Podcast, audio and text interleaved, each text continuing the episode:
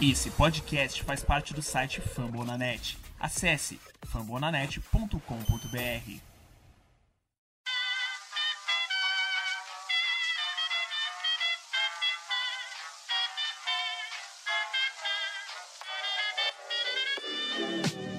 Mais uma rebatida forte. E ela tá fora daqui! Uau!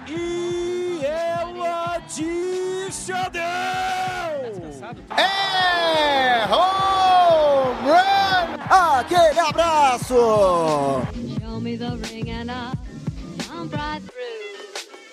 E aí, galera do Rebatida Podcast, tudo bem? Como é que vocês estão? A partir de agora estamos no ar com o episódio de número 58 do Rebatida, o podcast oficial para falar das coisas da Major League Baseball dentro da plataforma Fumble na net. Estamos trazendo para você mais informações sobre essa off-season. A off-season poderia ser mais animada, poderia ser mais agitada, porém, depois daquele início sonolento, as coisas estão acontecendo. Já estamos no mês de fevereiro, daqui a menos de duas semanas começa o Spring Training, então os contratos começam a ser assinados. Obviamente ainda tem gente para achar clube, porém grandes nomes como Trevor Bauer, que você pôde ver nos últimos dias, também estão de casa nova. Eu sou o Thiago Cordeiro, o arroba Cast Dodgers, não estou sozinho, meu parceiro de muitos rebatidas, Guto Edinger, o arroba Yankees Brasil também tá na área. Fala aí, Guto, tudo bem? Fala galera do Rebatida, tudo certo? Mais um programa aqui, semana agitada. É, mais um grande nome da Free Agency tendo seu rumo decidido e vamos que vamos. Vamos lá, quem também tá comigo dessa equipe de segunda-feira é ele, o Texas Rangers Bra, Tassinho Falcão, grande Tássio, meu nego. Como é que você tá? Seja bem-vindo ao episódio 58 do Rebatida Podcast, Tássio. Fala, Thiago, fala, Guto, fala o todo mundo que tá aqui ouvindo o Rebatida Podcast, né? Estamos aqui para mais um Rebatida, que as coisas estão começando a acontecer agora nessa off-season, né? Então vamos comentar um pouco do que tá rolando nesse, nessa, nesse início, né? Começou lento e agora tá agitada a temporada. Exatamente. E ele, o nosso capitão, o Redbirds Brasil, o homem do Podcards, o meu xará, direto de BH, Thiago Mares. Fala aí, Tiagão, seja bem-vindo. O terror do Texas Rangers, o pavor do, do Atlanta Braves. Bora que bora que Trevor Bauer tá comendo cap aí, ainda tem uma multinha. o terror do Rangers e o pavor do Braves, meu Deus. Isso aqui parece aqueles apelidos de lutador de segunda linha, de boxe, sabe? Tipo, é, Thiago, o Demolidor Mares, aquela coisa. São as alcunhas do esporte. Tá, o senhor quer se defender nesse primeiro ataque? Não demorou muito pra chegar, viu, meu irmão? É, Thiago Mares, ele, ele gosta de direcionar essas coisas na minha direção, mas eu entendo, né? Eu não vou ficar. É, é, não vou desgastar meu, meu, meu lutador agora, não. Tá certo, a gente não é o BBB, mas aqui a política do cancelamento não rola, viu, gente? E é isso, a gente chega na edição de Luke Zanganelli. Luke, obrigado, hein, meu? Sempre pela força. E também de Danilo, o nosso Danilão, que é o nosso CEO da família Fumble na Net. Lembrando que você acessa lá fumblenanet.com.br.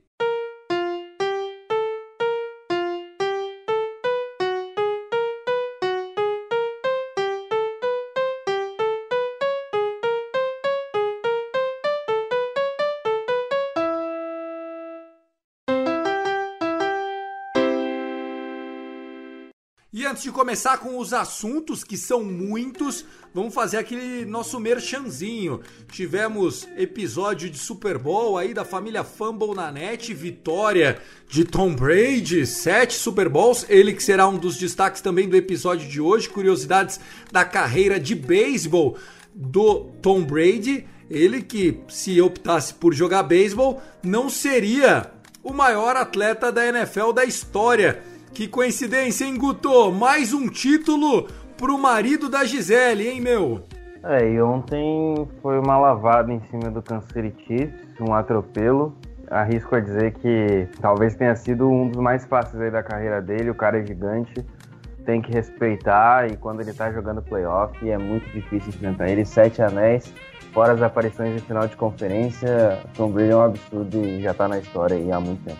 Nós vamos inclusive fazer uma provocação. Seria Tom Brady o Baby Root da NFL? Daqui a 100 anos falaremos de Tom Brady? Enfim, vai ser destaque mais pra frente desse episódio. Lembrando que além das coisas da NFL, tem muito podcast legal, tem o Noaro para falar da NBA, tem o Icecast, temporada da NHL tá muito boa e claro, né, nós temos o nosso show antes do show, falando de minor leagues, muito bem produzido pelo Victor Silva, junto com o meu amigo e irmão Thiago Mares que está aqui participando com a gente, e temos textos também. Inclusive, o último texto que eu me recordo é do Guto, onde ele coloca é, os melhores times que se é, reforçaram na Free Agent, mas nem bem publicou, veio a notícia do Trevor Bauer e é dela que nós vamos falar a partir de agora. Luke, sobe a vinheta!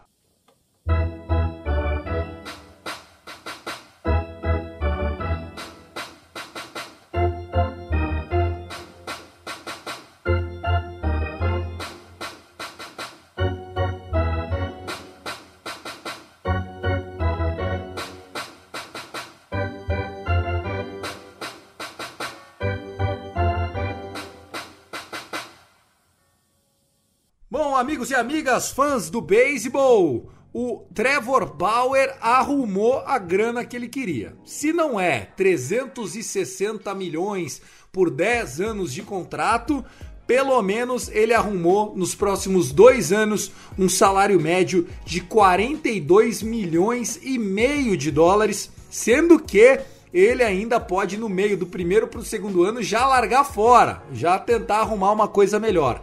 O destino é o poderoso Los Angeles Dodgers, que simplesmente incinerou o seu teto salarial, está agora 239 milhões de dólares de payroll, sendo que o limite é 210, ou seja, nesse momento Andrew Friedman está gastando 29 milhões só de taxa excedente.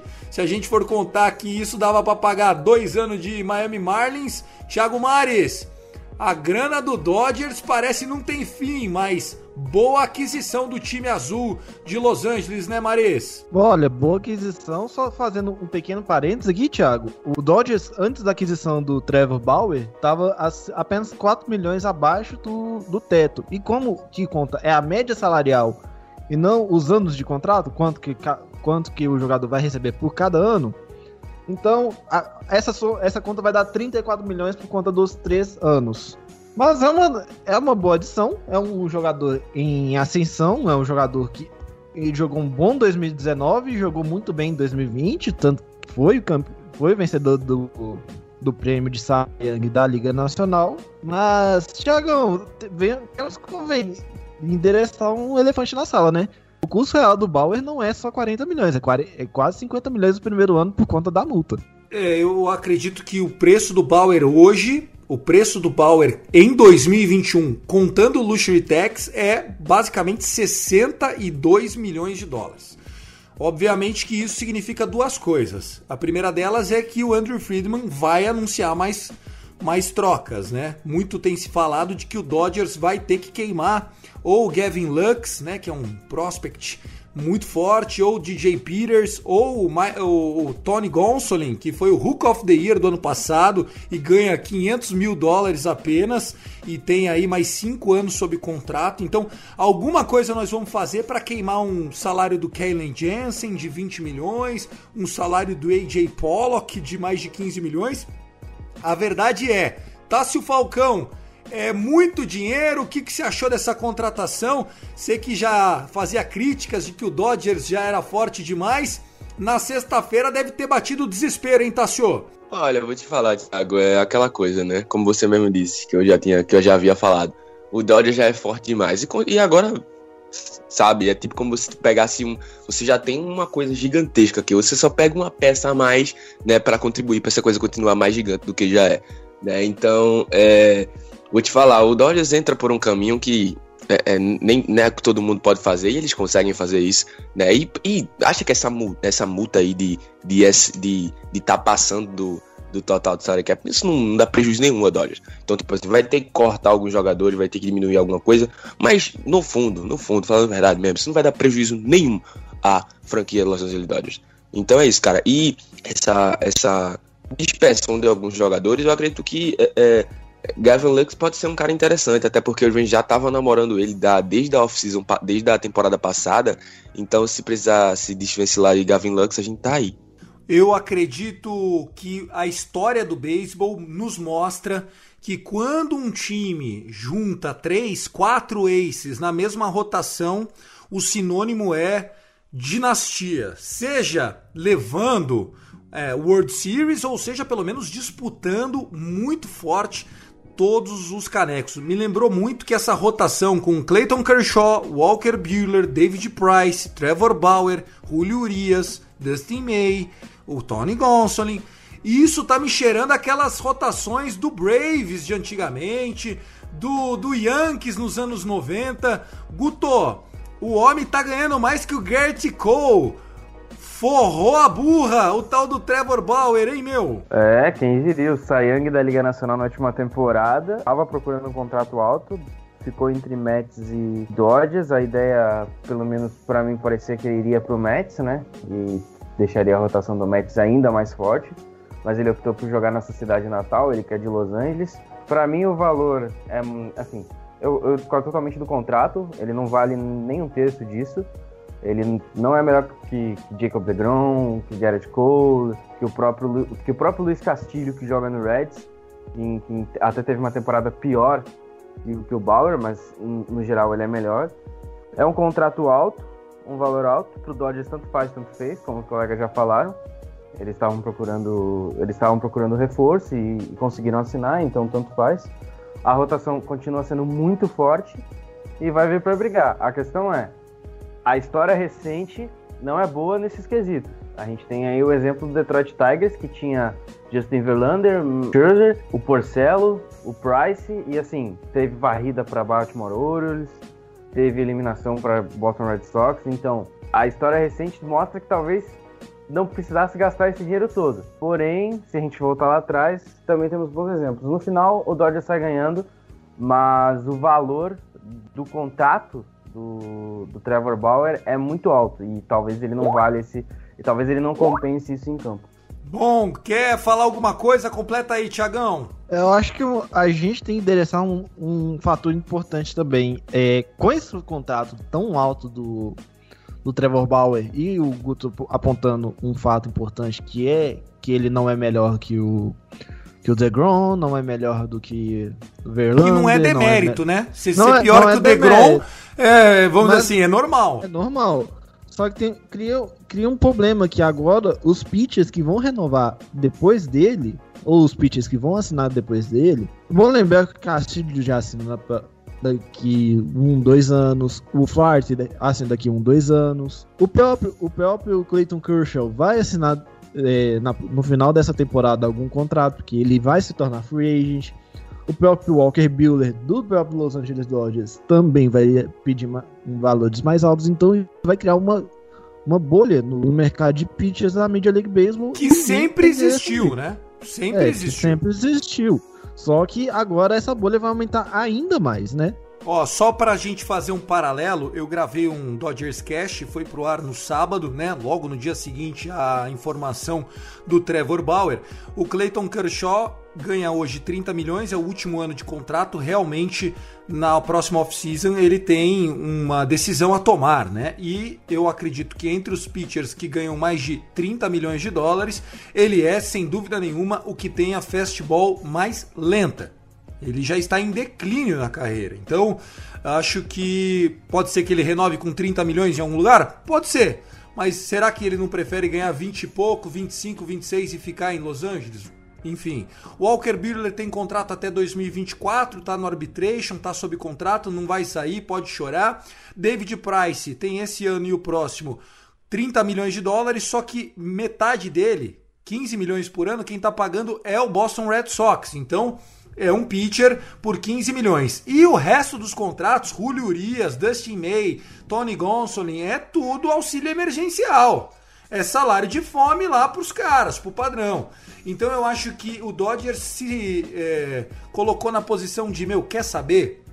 Eu vou pagar o preço que o cara tá pedindo. Se ele mandar benzão esse ano, Pode ser que ele fique ano que vem, porque vai ser 45 milhões previsto no contrato. Se ele for bem de novo, eu reestruturo e seguro ele por mais tempo. Se não for bem, ele está servindo de muleta da rotação, enquanto meus jovens como Dustin May, Julio Urias, Walker Buehler, vai pegando cancha e vai ganhando, vai ganhando innings aí nos braços. Eu acho que é no-brainer para o Dodgers fazer esse movimento uma vez que agora é, o próprio San Diego Padres, que você, Guto, tinha falado que tinha uma rotação melhor, agora volta pra Dog House, né? Volta pra casinha de cachorro, viu? É lá que os caras têm que ficar, viu, Guto? Eu ainda acho que eles têm mais nomes interessantes você na tá rotação. bebendo de segunda-feira, rapaz. Não é possível você falar uma coisa dessa. Ô, Tássio Falcão, Ó, Clayton Kershaw, Walker Buehler, Trevor Bauer, David Price, Julio Urias, o MVP moral da última World Series, vai ser pior do que de Nelson Lamé e o Darvish, Blake Snell, Padak e um outro Uber da vida? Não tem como. Dodgers é muito mais rotação, você não concorda comigo? eu vou te falar um negócio, Thiago. Eu venho falando isso desde a temporada passada, cara. Que é, mesmo antes do, do Dodgers é fazer essa, essa, essa nova aquisição de mais reforços. Tanto essa agora do Trevor Bauer. Mas vou te falar, o Dodgers já era, o, já era o melhor time da MLB. Né, já dominava a MLB. O Guto não Tipo assim, consegue eu não- conviver com a verdade, Não, Tássio. O homem tá Não, eu falar cego, um o homem tá. Eu louco. não com- É, eu não entendi o raciocínio do Guto também. Eu acho que ele realmente. É porque segunda-feira ele tá acordado de meio-dia, né? E não é sempre que acontece isso. Não, mas é porque É. vocês estão depositando uma esperança absurda num cara que tem herei da carreira de 3.90, que é o Não, Trevor. E se você pegar os jogadores As individuais- pessoas evoluem, viu, Guto? As pessoas melhoram a dinâmica, aprendem a jogar, não é só força, é jeito. O, o Trevor Bauer pode se tornar o Greg Maddox dessa geração. Aí também. Não, Ah, Thiago, Tô exagerando? Ô, Tiagão, eu ô, Tiagão, acho que a eu questão- vou, eu acho vou que a questão não é nem. um ponto aqui. Que eu acho que. Não sei se eu vou te atrapalhar, Tasso, mas é uma questão assim: é, é lógico. Quando o, o Cleveland Indians dependia do, do talento do Trevor Bauer naquela World Series, ele resolveu consertar um carrinho. Mesmo assim, nem na época de Indians ele era o, o ace, ele nunca foi ace. Então ele tá recebendo um salário de ace, sendo que ele nunca foi ace na vida e tá tendo dois bons anos. O que não representa que ele deve receber 40 milhões. Um bom ano. Ele po- Hã? Um bom ano. um, bo- 2019. um, um ano, um ano. Não, um dois ano de. Young. Bons Não, anos ele sempre teve. Um ano de Cy Não, não, bons anos ele teve um só, que foi 2018. 2019 ele teve o ERA de 6.39. É, e, e- e eu joguei contra, e eu joguei contra o Trevor Bauer em 2019. Então, é, cara, não- esse contrato do Bauer ele é muito caro e não representa a real qualidade do Trevor Bauer. Por isso que eu falei que tá criando uma bolha para o mercado de pitches, uma bolha maior que já tem. Bom, fica agora duas perguntas no ar. A primeira a gente já respondeu, né? Será que isso distancia ainda mais o Dodgers do Padres depois do Padres ter se reforçado? Pro Guto, ainda não. O Padres continua apertando a distância cada vez menor. Eu, Thiago, acho que sim. Acho que o Dodgers com o Trevor Bauer garante que é o favorito para garantir o título da divisão pelo nono ano consecutivo. Mares, nessa briga, Padres e Dodgers, quem que você aposta que termina na frente? Olha, quem terminar na frente eu não sei, mas eu aposto em Padres em 5, num provável divisional. Padres em 5. Ok. Por favor, Luke, salve esse áudio que eu quero esfregar isso em outubro na cara de alguém. Você, meu amigo Tássio Falcão, já respondeu, né? Para você, o, Dodgers continua mais forte, então deu 2 a 2 no nosso debate. Quem não ficou muito feliz com essa história foi o New York Mets. Tiraram o doce da boca da criança. Tava tudo tão certo com o New York Mets que o vídeo do Trevor Bauer que ele anuncia foi feito com as cores do New York Mets. Eu não sei se vocês viram o clipe. O clipe tem um minuto e meio, mais ou menos. E, cara, tem Trevor Bauer com laranja, azul e branco. É um negócio bizarro. Tava pronto o contrato, tava tudo certo e de repente o Mets no final não se deu bem. Qual é o impacto que você vê, Guto, do seu vizinho New York Mets? Isso tira qualquer chance do Mets brigar esse ano pela divisão leste da Liga Nacional? Eles ainda têm o melhor arremessador do beisebol, eles trouxeram o Carrasco, eles têm o Francisco Lindor, que, é um dos melhores shortstops do beisebol. O lineup é decente, só que isso entra no quesito emocional mesmo. Pede George Springer pro Toronto Blue Jays, pede o Trevor Bauer pro New York Mets. E eu acho que, a, que, a, que, que, o negócio não foi nem perder o Trevor Bauer. O Trevor Bauer talvez até melhoraria. A rotação dele já é muito forte. Não faz, não faz tanta diferença assim. Já tem o, o DeGrom, o Carrasco, o, o Stroman, entendeu? Se o Syndergaard voltar em, em, um nível ok, é mais um nome para rotação. Eles reforçaram muito bem o bullpen, trouxeram o Trevor May, o time, a rotação e o bullpen, eles deram uma melhorada e, e, e, tá, e tá muito interessante. Acho que o, o problema não foi nem o Trevor Bauer em si, foi a questão de ter perdido George Springer da maneira que foi, sendo que era uma necessidade muito maior de ter um centerfield bom. Com o George Springer, daria para ser mais ainda candidato a bater de frente ali na divisão. Né? É, haja visto que tem que, que, outros times se reforçaram muito bem, como o próprio Washington Nationals. Então, eu acho que é, no quesito emocional pode pesar, e a gente tem que sempre colocar um fator em conta quando fala de New York Mets: as lesões. Sempre atrapalham ele. Muito interessante seu ponto de vista. Você, Thiago Mares, o que, que você acha? Você acha que o Mets sente essa porrada ou não muda muito no, no médio prazo? Olha, sente a porrada, mas não acho que não sente tanto assim. Ok, eles acabaram ficando com o prêmio de consolação chamado Albert Amora Jr., que não é nem de perto que é o Springer. Mas de qualquer forma, o, o time do New York Mets, a gente sabe quão difícil eles estavam, a posição que eles estavam no final de 2020 e agora esse início de 2021. É um time com mudança de, mudança de dono, mudança de filosofia. Então, o era o Trevor Bauer para o New York Mets era o completo splash. Tanto que, os, tanto que o New York Mets colocou mais dinheiro na mesa do que o Los Angeles Dodgers. É, era um caso que o, o, o Mets estava doido para fazer um splash e, tá, e era, era, a vantagem dele, era o que eles queriam. Agora, esse é, eles têm a melhor rotação da, da Liga Nacional excluindo-se Dodgers e, e, Padres, né? Então, ainda é um time difícil de se enfrentar. Tem a rotação do Nationals também. Não, tem a rotação do Nationals, mas eu acho que a, notação, a rotação do, dos Mets é ainda melhor pelo seguinte: essa rotação ainda pode ficar mais alguns anos. Scherzer e. E. Strasburg, pode sair. Patrick não, Corbin. Não, eu tô, eu tô pensando só no, no próximo ano. É, no próximo ano, tanto A rotação Scherzer, do tanto... Nationals é melhor. No próximo ano a rotação do Nationals é melhor. Não, mas o, não vai ter Chelsea, não vai ter Leicester, então, então tem essa questão. Eu, eu acho que a do Mets vai ser, vai ser bem dominante para alguns anos, então. Mas uma coisa que foi levantada, né? Imagina só quanto que não vai pedir Jacob DeGrom a hora que chegar a, a, a, o termo do contrato dele para ele se ajustar à realidade. Ainda falando de divisão leste, um homem que estava sendo cotado para ir para a Liga Americana resolveu ficar em casa. Nós temos a figura do Ozuna. O Ozuna está mantido em Atlanta, Tássio Falcão. Quatro anos, pouco mais de 60 milhões de dólares. Tá aí, achou muito dinheiro, pouco dinheiro. Queria o Ozuna no, no Rangers. O que, que você achou desse anúncio da renovação do Ozuna? Marcel Ozuna, que é péssimo na defesa, mas no ataque o homem vai bem demais. tá maluco, Ozuna no Rangers, não sei nem onde tu tirou isso. Olha, eu vou te falar, acho que foi uma aquisição, foi um negócio muito bom pro, tanto pro Atlanta e tanto para o próprio Ozuna, né? Que chegou lá e se deu muito bem, né? Então, tipo assim, todo mundo que sai de Santo Luís Cardinals se dá bem, né? Pra onde vai, né? né? Ozuna, a gente tá vendo é, é, o Aros Arena. Então, vou te falar, cara, acho que para você ter sucesso na carreira é só sair de Santo Luís Cardinals e ir para o time. Então, é para mim, é, a temporada que o Ozuna teve ano passado foi sensacional, né? Foi peça fundamental nos playoffs do Atlanta. Então, sabe? Então, tipo assim, é, não, eles não iam conseguir vencer o Dodgers, mas, cara, o Ozuna foi incrível. Foi um cara que, tipo assim, eu acho que ele viveu um dos melhores momentos da carreira dele. Ainda tem muito mais para ele gastar ainda nesse próximo ano. e tem tudo para liderar aquele time de, de Atlanta no ataque. A gente sabe das deficiências defensivas que ele tem, mas é um jogador que, tipo assim, cara, é, é, ofensivamente você sabe que pode contar.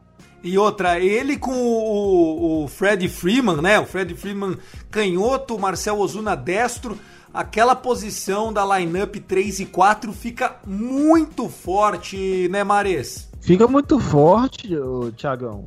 E outra coisa, né? É, como esse ano vai ter, vai ter rebatedor designado na Liga Nacional, o campo externo também fica muito forte, né? Essa questão. E, e Tássio, Falcão, querido. Último time. Última vez que, que o Texas Rangers saiu lá de St. Louis, só saiu sem, sem troféu, tá? Então, quietinho. Tá, mas ainda falando do Marcel Ozuna, é, existia a expectativa, né, de se teria de age. Sem o Diade ficou aquela expectativa de que ele perderia valor. Aí saiu a notícia de que o Dodgers teria feito uma proposta. Imagine só, o Dodgers já no cheque especial lá em cima. E no mesmo dia o Braves anunciou. Esses balão de ensaio que sai para a imprensa, essas notinhas, você acha que isso ajuda a valorizar ou é carta marcada, Guto? Não, ajuda a valorizar totalmente o jogador, né? Pode ver que em toda, toda off-season a gente tem os principais nomes linkados aí, pelo menos um deles, ou a Yankees ou a Dodgers, é, que são os principais times da Major League Baseball, para ter o seu mercado inflacionado isso é normal. Alguns eventualmente assinam, né? Que foi o caso do Garrett Cole na temporada passada, ou o Trevor Bauer nessa, mas a maioria das vezes é para realmente ele conseguir um ótimo contrato. Eu acho que o Ozuna assina no valor muito bom até. Eu não achei que o valor dele foi alto. E vai jogar num, num, time que ele já conhece, vai ficar lá por quatro anos. Não vai ser DH, porque não vai ter na próxima temporada. Infelizmente, a Liga Nacional segue sendo a Série B da Major League Baseball. Mas, porém, entretanto, todavia, o time é forte é bem treinado, teve a aquisição do Morton já há um tempo atrás, então vem de novo para ir para fazer frente juntamente de Padres e Dodgers. Tá, eu posso só é, comentar que a Série B da, da Major League Baseball, né, tem o atual campeão, Los Angeles Dodgers, tem o atual campeão de 2019, o Washington Nationals, e os dois últimos times da Série A, como você chama, que foram campeões, Astros e Red Sox, eles têm uma coisa em comum além de serem da, abre aspas, Série A, qual é a coisa em comum que eles têm, Tiagão? É, eu acho que é Roubo de sinais, o... cheat. Eu acho que é vigiar a mão do Cat, né? Do é, cat, né? exatamente. Os caras feia. roubaram para vencer. Em 2016 ah, eu, nós tivemos o Cubs. Então, essa sua teoria aí de é porque é Série A, Série B, eu acho que a Liga Nacional sofrerá na World Series sem o DH, porque Obviamente que os times com DH ficam mais fortes ofensivamente, porém, a gente já falou disso no último episódio, né? Foi um acordo, ou aceitava tudo ou não aceitava nada. A MLB PA, né, a Players Association da MLB, decidiu por não aceitar nenhuma mudança. Então, sem DH, sem 154 jogos, sem adiamento, tá tudo certo. Não vamos voltar pro assunto para trás. Ainda para encerrar esse nosso primeiro bloco, só pra encerrar, só pra. Vai, vai, manda. O, o Tassi o, tá, o, o Guto, aliás, vive, vive falando que a, a, Liga Nacional é Série B, né? Então vamos lá, desde 2010, os campeões. San Francisco Giants três vezes, Cardinals uma vez, Cubs uma vez, Nationals uma vez e Dodgers uma vez. 6 assim, de 10, né? é isso? Exatamente. A Série A tá mal pra burro. Mas vamos lá, sendo que o, o, o time da Série A que ganhou foi o Kansas City Royals, meu Deus, dois times que roubaram e eu não consigo lembrar o outro, mas tá bom, acho que é o Red Sox também, duas vezes o Red Sox. Yankees, timaço, hein? Chegou a nenhuma World Series dessas 10. Bom, vamos lá. Troca entre Oakland A's e o meu, o seu, o nosso Texas Rangers. Elvis Andrews de partida, Tássio Falcão com coração partido. Tássio, Conta pra gente que troca foi essa, quem veio, quem foi e a sua visão, nem que seja só da ótica do Texas Rangers. O que me estranhou não foi a vinda do Chris Davis e nem a ida do Andrews, foi trocar com um rival de divisão. Que coisa feia, hein, Tassio? Olha, vou te falar, é, é, Thiago, apesar que os comércios entre os times da L West são bem comuns, sabe? É, são bem comuns, sério, de, de temporada já, isso faz muito tempo, né? Que os Rangers trocam com o Seattle, que o Rangers troca com, com Houston, que troca com Oakland, que troca com. Entendeu? Então, tipo assim, já é um comércio entre os times da divisão que já é comum. Eu acho que os Rangers é um que mais, é o, é, acho que é o dos que mais trocam entre os times da divisão, né, do que os outros. Mas vou te falar, é, eu fiquei um pouco baleado, sabe? Eu já sabia, eu meio que já sabia de que eles poderiam arrumar algum rumo para os Andrews. Até porque é, Anderson TJ, da mínimo que veio da nossa Farm System, teve uma temporada muito boa no passado, né?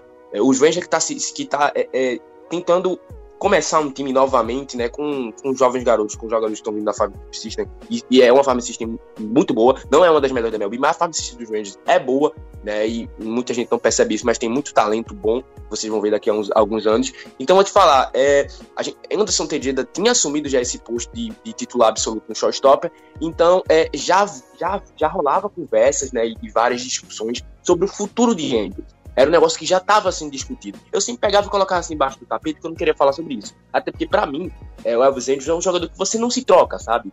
Ele começou, né? Ele veio da Farm System dos Rangers. Ele é, é, é como o próprio Anderson Tejeda, né? Veio de baixo, começou e já e, e tá nos Rangers há 12 anos. Foram 12 anos de temporada, 12 anos se dedicando ao Texas Rangers. Então você olha assim, para e pensa, cara, Andrews não é aquele cara que você te troca, sabe? Não é aquele cara que você troca. Mas não é um cara que troca por quê? Quantas vezes o Evan Andrews foi o All-Star? Quantas vezes o Evan Andrews foi um dos três melhores shortstops da liga? O Texas Rangers tem que fazer jus ao novo estádio, Globe Life Field, um campo de conquistas. Não para ficar ligando se um jogador meia boca de 30 e poucos anos tá indo embora, tá assim, ó. Assim não vai ganhar nunca. Ah, não, Thiago, não, Thiago, pelo amor de Deus. É, é, é a importância que o Andrews tem pra história da franquia, entendeu? É, é, você não vai conseguir. Você não vai conseguir entender. Eu posso até explicar depois. Mas, cara, é um jogador que fez parte da história, né? Ele teve em todos os momentos importantes da história dessa franquia nos últimos anos. Então, cara, é aquele cara que você tem ele pra, é, sei lá, motivacional de, do clube, ser aquela pessoa. Ou se não, ele tava prestes a se aposentar já. Mas já ia, já ia deixar, já ia sair já, não. Ele não ia ficar muito. Mas o Rangers mais... não é o INSS, tá assim, ó. Se o cara vai aposentar, um abraço. Ele tava tinha um player option no contrato dele de 15 milhões. Nós estamos falando que o Ozuna, que mudaria o patamar do ataque dos caras, vai ganhar 16. Eu, eu acho assim, ídolos nós temos que, que, que ter. Mas se o Clayton Kershaw ano que vem virar e falar, ah, eu quero 35 milhões para renovar, desculpa, Cleitinho, você não é maior do que o seu time, entendeu? Eu acho que o Chris Davis não é um jogador fantástico, mas também não vejo essa derrota do Rangers. Eu, eu, eu entendo a sua indignação. Não, não, é uma derrota, sabe? Não é uma derrota. Eu não tô encarando isso como uma derrota. Até porque eu já sabia que isso poderia acontecer. Já era discutido, como eu falei, já era discutido, já era colocado em discussões, em pautas do destino de Andrew sabe? Ou ele, ou ele, ou ele se adaptava a outra posição, ou ele ia embora. Então a gente já, eu já, a gente já sabia sobre essas discussões, entendeu? Mas assim, é, o que eu tô falando é no aspecto, tipo assim, cara, ele foi um cara importante. Então, tipo assim, eu acho que, eu acho que a forma como o Andrews foi trocado, sabe? Então, tipo assim, é, é, falando agora sobre os jogadores que vieram, né? Vai ser, vem o Chris Davis, né? O catch é John Haim, que é um, um prospect de o, o, nono prospecto do, do Oakland Farm System, e o Danny Asher, que foi draftado no draft do ano passado, 2020, né, no quarto round. Né, é, é, um, é um, um pitcher. E foi o, o, Andrews e o catcher também da Farm System dos Rangers, Aramis Garcia. E ainda uns dinheiros em considerações. Então, cara, é, para mim é a forma como o foi trocado, sabe? Então, tipo assim, eu acredito que ele, foi um, ele é um jogador importantíssimo para a história dos Rangers. Então, acho que ele não poderia, tipo, encerrar a carreira no Oakland, sabe?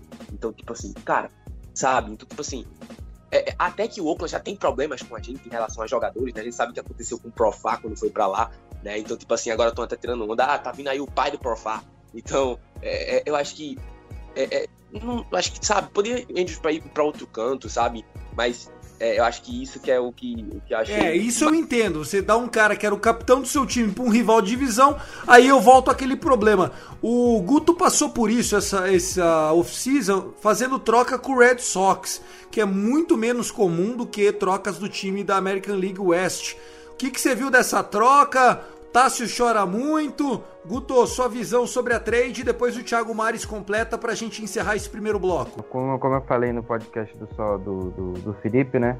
Para mim, os dois ganham. O Yankees queria abrir payroll, mandou o Otavino pro, pro, pro Red Sox e, em troca, ganhou 11 milhões de espaço no cap, né?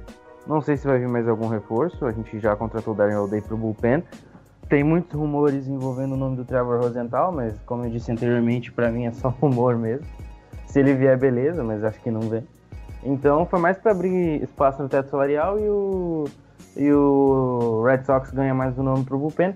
Se não utilizar ele muito bem, porque o Red Sox está em, em, modo de rebuild, né, não deve brigar por nada, até metade do ano o Otavino está em, outro, em outra franquia. O salário dele era muito alto pelo que ele vinha entregando, principalmente a última temporada. A primeira temporada dele no Bronx foi muito boa, mas a última dele teve problemas, é, inclusive contra o Blue Jays. Então foi uma troca aí que os dois times saíram ganhando. Você, Mares, completa. Ô, Thiago, eu vou, vou falar um pouquinho a mais, porque isso é, não, é, não é muito diferente do que já aconteceu com o Texas Rangers. Bom lembrar que o Texas Rangers trocou ano passado o Mike Minor pro próprio Oakland Athletics, né? O Mike Minor que não estava tendo uma grande, uma grande temporada e foi mandado lá para Oakland e começou a jogar alguma coisa lá. Mas, Thiago, essa questão do, do Elvis Andrews, eu vou fazer uma comparação com como o Arizona Diamondbacks estava na época que eles estavam com o Goldschmidt ainda, na última temporada com o Goldschmidt. O Goldschmidt não, já não estava já não tava jogando tanto igual ele jogava regularmente, ele já estava oscilando, oscilando, já tinha uma duas temporadas. Aí o Arizona Diamondbacks havia contratado o Christian Walker, Aí o Arizona Diamondbacks pensou assim, olha, no último ano do, do Paul, vão, vão conseguir algum, algumas peças. Aí eu acho o Carlos como, como parceiro de troca, o Carlos mandou o Carson Kelly, mandou o Luke Weaver, mais um outro prospecto, e o, e o Paul Goldschmidt renovou com o Carlos. Então é, a mesma, é basicamente a mesma situação, só que o, os materiais de troca da, tro, do, da troca do Andrews para Oakland é muito pior do que essa troca do, do Paul Goldschmidt pro Cardinals. Então, eu, eu acho que foi uma. Porque. Por vários motivos, né? Vai vir prospectos ok e o Chris Davis, que o problema é o Chris Davis no, no meio dessa troca. Mas não é incomum a gente ver trocas da, da, do lado oeste lá, lá da EL West para com times dentro da divisão. Muito bem, dito isso, vamos encerrando o nosso primeiro bloco do Rebatida Podcast, um primeiro bloco mais longo. No próximo bloco a gente já vem para falar sobre as coisas, é, curiosidades do Tom Brady, do Patrick Mahomes, né, do beisebol com o futebol americano, a provocação se o Tom Brady é o Baby Root da NFL e a gente vem com as dicas para encerrar esse episódio de número 58 do nosso Rebatida Podcast, que chega na edição de Luke Zanganelli e também a coordenação do Danilo. Luke, aumenta o volume, solta a vinheta.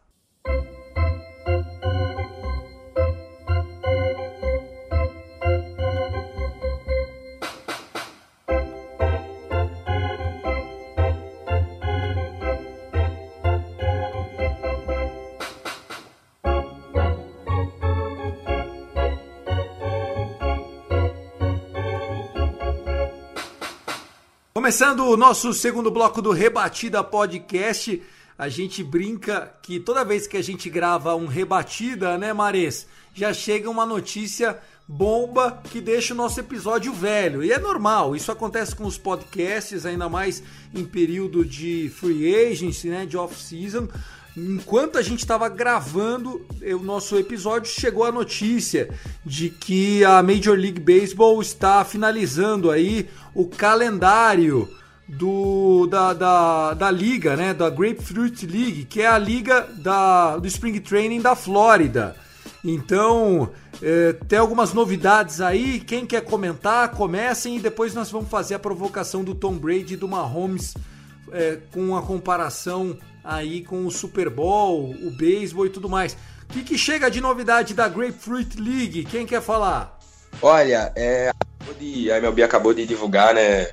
Na verdade, foi via Rosenthal, né? Que o plano agora da temporada da, do Spring Training, né? Esse treinamento pré-temporada, né? É que os times vão treinar separados, né? Alguns times vão ser divididos e vão treinar separados. Um, uns na parte, na parte oeste da Flórida e outros na parte leste. Né? Os times que vão treinar na parte oeste vão jogar 28 jogos e os da parte leste vão jogar 24 e mais 4 é, entre o inter-squad, né? Os, os, os, próprios times jogando contra, contra eles mesmos.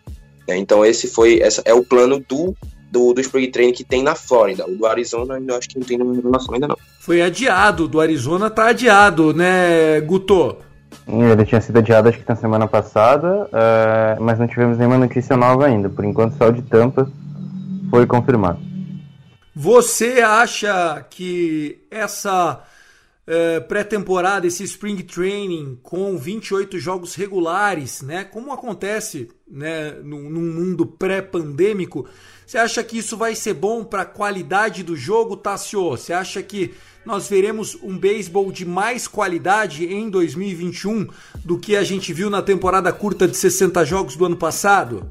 Olha, Thiago, é, com tempo de treinamento, com tempo que a gente sabe que leva um tempo, até por, a gente sabe que, até que dos pitchers, né, que são um tempo maior para pregar no tranco, até que tipo assim, que a gente percebe, mesmo numa temporada normal, né, com aquele tempo de spring training, né, que é um, que é, é um mês e mais alguns dias, então tipo assim, a gente sente que ainda no começo da temporada os pitchers ainda não estão prontos. Então o que aconteceu na temporada passada, né, naquela temporada maluca, né, de, de que foi muito curta, a gente sabe que demorou muito pro Speed pegar no tranco e, e é, foi um negócio de tipo assim, do meio pro final para o negócio começar a ficar quente. Então é um tempo, leva um tempo muito grande, né, para os jogadores é, pegar no tranco. Então, tipo assim, é, eu acho que chega mais perto do possível de a gente ter uma temporada com um, o pessoal já pegando na engrenagem logo desde o começo, logo ali no primeiro mês, né? Que a gente sabe que o primeiro mês é meio assim mais balançado, mas eu acho que vai, vai ser interessante, eu acho que vai dar tudo certo. Quer completar, Tiagão? Você, pra gente encerrar essa notícia que chegou agora, fresquinho, enquanto a gente gravava o podcast, saiu a confirmação: 28 jogos para as franquias que fazem a pré-temporada na Flórida. Não são todas. O próprio Los Angeles Dodgers joga é, a do Arizona. Porém, se for é, adiada mesmo, não tem o que fazer. Acho que todo time vai para a Flórida, né, meu? É, a gente já teve os caminhões, pelo menos do Cleveland Indians, já indo para Arizona, mas a gente não tem nenhuma, nenhuma certeza ainda. E eu acho que vai ser interessante ver esse, esses 24, 28 jogos de, de Leste Oeste, pra ver como é que como é que esses times, como é que os times vão vir, né? Porque a gente brinca, o campeão da, do Spring Training é o time que vai pior no campeonato. Já vimos isso com Cardinals, já vimos isso com Yankees, o Texas então é direto ganha o Spring Training, então é isso, é basicamente é isso. Muito legal. Você veio com mais um rumor antes da gente falar de Tom Brady, o Baby Root da bola oval. O que que você estava comentando de um boato aí, meu? É, segundo o John Heyman, o, o Cincinnati Reds está procurando por um por um shortstop. Eles viram alguns nomes, eles até chegaram a trocar por um jogador que estava nos Phillies, porque o, o Didi Gregorius acabou renovando e, e, ficou sem espaço lá. Mas os nomes que os, os Cincinnati Reds estão considerando são o Vilar, e trocas pelo Américo Rosário, do ex-New York Mets, e o e William Adams. Então, são esses shortstops que podem aparecer lá no Great American Ballpark. Legal. Gente, nós tivemos neste domingo agora Tom Brady conquistando uma vitória de 31 a 9 e o seu Tampa Bay Buccaneers se sagrou bicampeão da era Super Bowl, vencendo o até então campeão Kansas City Chiefs. E antes do jogo, foi legal que algumas alusões ao beisebol foram feitas, uma vez que o Tom Brady era catcher e rebatia bem, hein? Average de 300 na carreira dele, foi draftado é, pelo então Montreal Expos e nós tivemos depois também a, né, a, a informação que já era bastante conhecida que o Patrick Mahomes também teve a sua carreira como jogador de beisebol.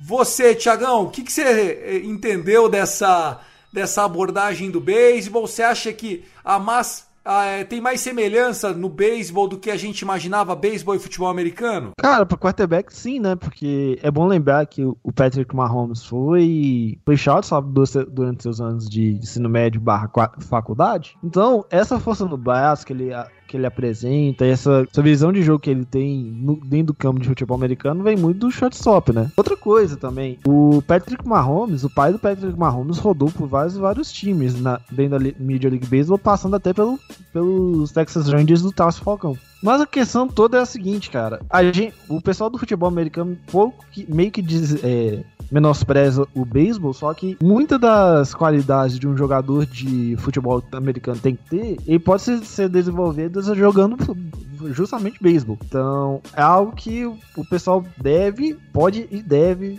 olhar com mais carinho o beisebol. Legal demais. Eu gostei muito é, de, de ver algum, algumas estatísticas. Inclusive, a gente postou no nosso grupo do Rebatida Podcast algumas curiosidades, né? O Patrick Mahomes, que foi draftado no ano dele, no draft dele, na frente do Paul De Wong, por exemplo, hein, Mares? Sim, é, sim, sim, o Paul De Wong que hoje é titulado na posição de shortstop do Cardinals e o Imagine o estrago que o Patrick Mahomes tendo o braço que ele tem jogando no ataque. E ele seria o cara que rebateria, sei lá, 30, 40 minutos todo ano, com alguma facilidade. E, ó, o Tom Brady, ele foi draftado em 1995 pelo então Montreal Expos. E ele foi draftado na frente, ele foi draftado no 18º round, pique de número 507 e na frente, é, na frente de alguns nomes, como por exemplo o David Ross, que hoje é técnico do Chicago Cubs, né? E, enfim, uma, uma lenda no no próprio Cubs, uma lenda no, no, Red Sox também, o David Ross, que era catcher. Ele foi draftado na frente do Jerry Hairston Jr., que hoje é comentarista, jogou no Dodgers e tal. Também, se eu não me engano, acabou ganhando o World Series. E do atual técnico do São Francisco Giants, o Gabe Kepler, que foi o pique de número 1487 do draft de 1995. O Tom Brady, que segue na ativa, campeão da NFL, foi draftado na frente de jogadores que hoje são técnicos. Otácio Falcão, Será que é a Gisele Bündchen o segredo da fonte da juventude? Porque o homem tá zerando a vida, meu. Olha, vou te falar, o que esse. O que o Tom Brady faz, eu acho que a Gisele tem alguma coisa, tem algum mistério, né? Tem algum. Não, não é possível, cara. Não é possível deve usar alguma coisa ali, ou simplesmente, não sei, cara. Eu sei que é, o que Tom Brady fez na carreira dele é, é, é incrivelmente bizarro, né? Um jogador incrível, sensacional, e tá aí quebrando recordes. E a gente já pode falar até que, tipo assim, até porque já era discutido, né? A questão de, cara, esse é o jogo, né? A gente sabe que daqui a 20 anos, daqui a 15, 20 anos, 30, sei lá, a gente vai estar discutindo se a gente tiver vivo ainda, se a humanidade ainda existir, né? Se é, esse jogo é o que definiu quem é o maior da história, né? Se Tom Brady ou Patrick Mahomes. Se Patrick Mahomes conseguir chegar lá um dia. Mas se chegar, a gente vai estar discutindo sobre esse jogo. Então a gente pode se considerar um privilegiado ou não. É, eu acho que a gente está vendo alguém que vai fazer história. O Guto, até hoje, pode acompanhar, né? Que a torcida do Yankees faz festa. Essa semana, inclusive, seria aniversário de Baby Ruth. Você acha que o Tom Brady é o Baby Ruth da NFL, Guto? Cara, eu acho que o Tom Brady é o maior atleta da história da NFL, sim. São sete anéis, não é para qualquer um. É, a gente não tá falando de talento, a gente tá falando potência e o Tom Brady é uma potência dentro da NFL. Isso é, de fato, verdade. É, acho que as comparações elas é, têm que ser feitas, mas não dá para se basear muito porque são, é, além de ser esportes diferentes, são maneiras diferentes de ver o jogo também em épocas diferentes. O Baby Ruth, na época que ele jogava, ele rebatia, ele arremessava e como energético ele tomava cerveja. Então, são, são épocas diferentes.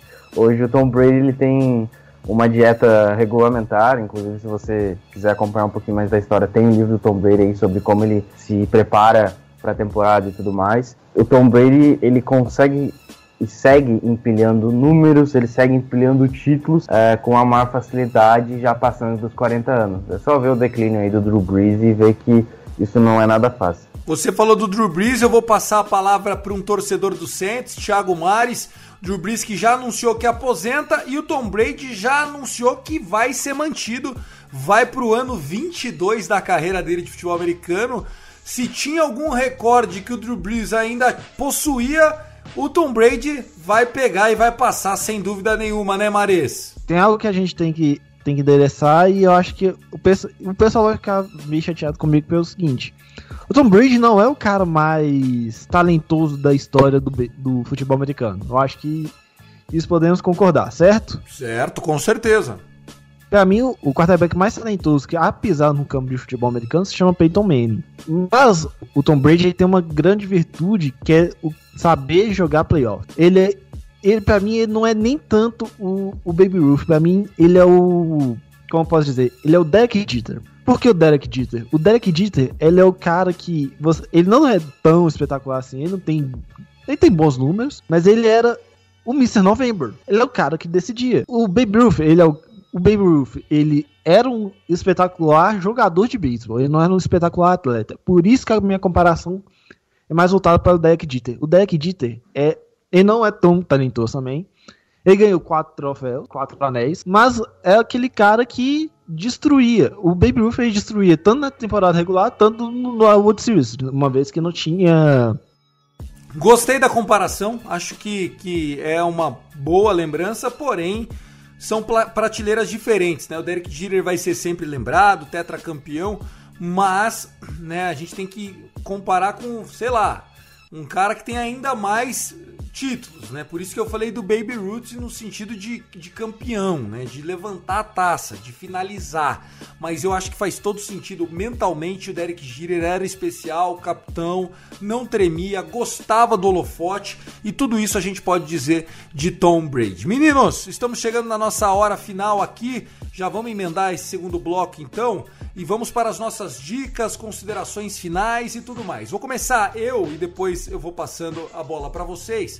Até em homenagem a esse lance do é, beisebol e do futebol americano, eu vou indicar mais um documentário do 30 for 30 da ESPN Filmes. O ano, pass o ano passado, não, na edição passada, no episódio 57, eu falei da, da, da Doc Gooden, né? Aquela, aquela a história dos jogadores do New York Mets, eu vou manter a linha, eu vou indicar hoje o Dion's Double Play. O Dion's Double Play foi um episódio muito legal que conta a história do Dion Sanders. O Dion Sanders, ele que era cornerback do Atlanta Falcons e depois ele começou a jogar pelo Atlanta Braves. E ele arrumou uma briga com o time do Atlanta Braves, porque deu o mês de outubro, é, vamos dizer assim, pós-temporada, playoff pegando, o Braves com aquele timaço que eu falei do, do é, Greg Maddox e tudo mais, e o Dion Sanders saía de um jogo, ia jogar futebol americano e voltava, ele que era outfield no beisebol, rebatia bem demais, e jogando futebol americano era um baita de um cornerback, um all-pro, um hall da fama, da NFL, depois jogou no 49ers, foi campeão, ganhou Super Bowl e tudo mais. Vocês já assistiram? O que, que você traz pra gente, Tassio? Gostou? Já viu esse episódio, meu? Não, não vi, Thiago. Mas, pô, só de você contar eu já achei interessante pra caramba. E com certeza eu quero assistir, cara. Acho que, poxa, caramba. É, é, não, de verdade. Então vou te falar. É, eu acho que nesse aspecto a gente tem que falar, tipo assim, que tem muita, muitas produções sabe? Muitas produções de qualidade sobre o beisebol. E essas da, da, da ESPN Filmes, principalmente, são muito boas. Então, me manda esse, me manda esse negócio aí, Thiago, eu quero ver. Não, é muito bom, gente. Vale a pena. Então é Dion's Double Play. Vou pedir pro Danilo colocar o link na descrição desse episódio. Já que eu passei para você, Tá sim, ó, só hora de encerrar, seu recado final. E obrigado, parceiro, por ter compartilhado essa hora gravando aqui o Rebatida 58, meu irmão? Oh, claro, Thiago, é sempre maravilhoso gravar o Rebatida com vocês, né? Com o Guto, com o Thiago Mares, infelizmente. Mas é, eu fico feliz mais um Rebatida chegando ao fim, né? Eu fico grato aí, o pessoal, né? Foi, a gente tá chegando mais perto ainda da temporada do beisebol. Então as coisas estão começando a acontecer e tem tudo para ser uma temporada interessante. Então tá parecendo que tá demorando tanto, né? Tá parecendo que eu não vejo beisebol há dois anos, mas vai chegar. E é isso aí, obrigado pessoal, até a próxima rebatida. Valeu, Tassinho. Guto Edinger. Tem alguma dica relacionada a beisebol, seu destaque final e obrigado, cara. Garrett Cole não é mais o maior salário da MLB, porque agora tem um tal de Trevor Bauer chutando bundas do lado oeste da Liga Nacional, meu irmão. Obrigado pela participação. E o Trevor Bauer nunca será um quarto do que Garrett Cole é. Mas eu quero agradecer mais uma vez, valeu Tassi, Thiago, Thiago Mari, Thiago Cordeiro, galera que tá assistindo a gente aí do outro lado passo partido em relação às dicas de beisebol. É, posso dar dica de série no geral, mas dica de beisebol de O Danilo não deixa, então não vá tomar mais uma bronca, senão vai descontar do seu cachê. então é isso. Não deixe de seguir o Rebatido lá no Twitter, não deixe de acompanhar os outros programas aí, o resto da família Fambona Net. É isso aí, até a próxima, arroba Brasil no Twitter, até! Valeu, Thiago Mares, meu capitão, o homem do Redbirds BR. Seu comentário final, seu destaque, um abraço e foi legal te receber mais uma semana. Lembrando que o episódio 59 é Beisebol para Iniciantes, já com a equipe de final de semana do Rebatida, né, meu querido? Obrigado. Vai ter a participação especial do, do nosso conhecido chefe, né? Danilo aí vai aparecer. O homem da mala preta, o homem que paga esses cachês milionários da família Fambonanet. Mas vamos lá, a minha indicação, Tiagão, é como eu dei, como eu falei do deck dita no final do episódio, então vai ser justamente o livro, a biografia do Deck Dieter. Deck Dieter Excellence Ellinger, escrito pelo The New York Times com o prefácio do Joe Torre, que foi treinador do, daqueles três títulos em sequência, lá no final da década de 90 início da década de 2000. Então repete aí e a gente consegue colocar o link para quem quiser saber mais. Fala um pouquinho por que a sua escolha. Tem na Amazon o festival de graça essa semana, então aí tá aí uma oportunidade. É é um compilado da, é, das histórias do, do deck Jeter, é, com camisa 2 do Yankees. O, último, cami último único dígito da, dos Yankees a ter a camisa aposentada e não vai ter, não teremos mais números únicos, porque o Yankees do 1 ao 9 tá todo mundo aposentado. Já tá todo mundo com a camisa aposentada. Então é, é basicamente isso, é um compilado do deck Dieter. Demais, a gente falou dele, então fica bacana essa referência muito bem. Tiagão, um abraço para você. Tassio, um abraço para você também. Guto, obrigado mais uma vez. As piadinhas internas, externas, né, os comentários, a gente gosta mesmo é de falar das coisas do beisebol. Luke Zanganelli, Obrigado mais uma vez pela edição. Danilo vai participar do próximo Rebatida. E se você gostou, segue a gente lá no Twitter, arroba Rebatida Podcast, arroba Fambonanet. Um forte abraço e até o próximo. Tchau, tchau.